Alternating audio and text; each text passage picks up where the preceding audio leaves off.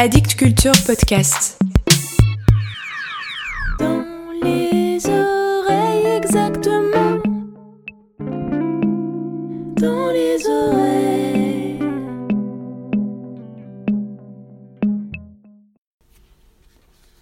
Un léger crachin chuchote autour des vieilles pierres grises. Des mouettes crient au-dessus de la chapelle des pêcheurs. À travers la fenêtre couverte de sel de cette vieille auberge, je regarde sur l'horizon. Au-dessus des eaux piquetées de rocs noirs, l'île de Batz qui pointe son phare dans le ciel gris.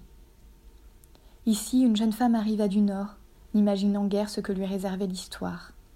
Ici, des marchands spéculateurs assurés de leurs capitaux construisaient d'opulentes villas aux extensions exotiques.